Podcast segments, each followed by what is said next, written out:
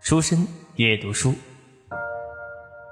長編エッセイ from everywhere 作者坂本真綾朗読初恋教学部レモン。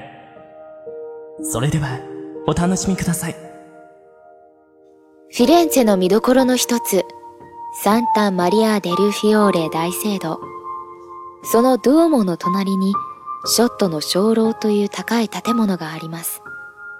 高さ84メートル。どうやら6ユーロでてっぺんまで登ることができるようなので、通りかかった勢いでその414段の階段に挑むことにしました。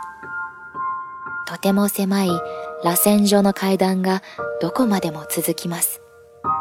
途中何度か広い踊り場に出るので一休みできるものの、一体あとどのぐらい登ればゴールなのかわからないから気が遠くなる。途中の踊り場から眺める景色もすでに美しくて、もうここで十分じゃないかと満足したくなるのだけど、道半ばで諦めたら女が廃る。と、誰に対する意地なのかわかりませんが、呼吸を整えて、再び上を目指して登り出す。その繰り返しです。上から降りてきた人たちとすれ違う時には、どちらかが壁に張り付いて立ち止まり、どうぞ、と道を譲り合う。お年寄りから子供までいろんな国から来た人たちと、チャオ、ハロー、と笑顔を交わす。時には、大丈夫？頑張って、と声をかける。そして、ついにたどり着いた最上階は、それまで見ていたものとは比べ物にならないほど素晴らしいパノラマで、諦めなくてよかった。自分の足でここまで来たんだという達成感に満たされました。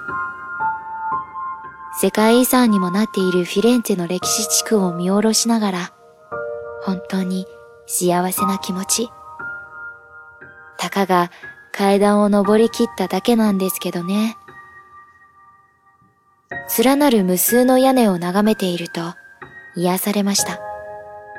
私なんか通りすがりの外国人ですけど、ここにはここの暮らしがあって、多くの人が命を育んでいるということが無償に嬉しいんです。ところで、フィレンツェで知り合った女の子に面白い話を聞きました。彼女が少し前に別の街で出会った一人で世界一周の旅をしているという日本人の男の子の話なんです。彼になぜ旅に出たのかと聞いたら、行きつけの飲み屋で酒を飲んでいたとき、隣の客のおじさんに、君の夢は何だ？と唐突に聞かれた。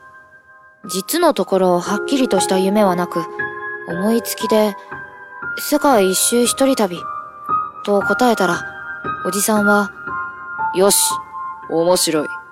じゃあ金は全部私が出すから、世界一周行ってこい。その代わり、本当に一周するまで帰ってくるなよ。世界各地から私に報告をするんだぞ。と言われて、それで今ここにいる。答えたんですって。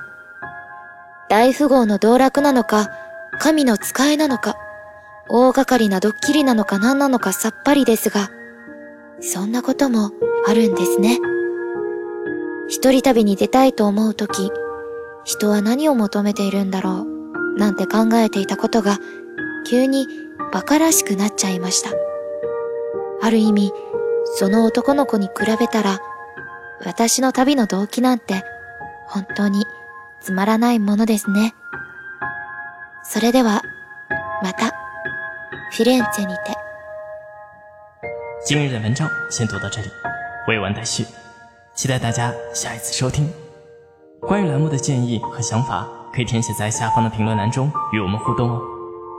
那么，晚安，我是苏南塞。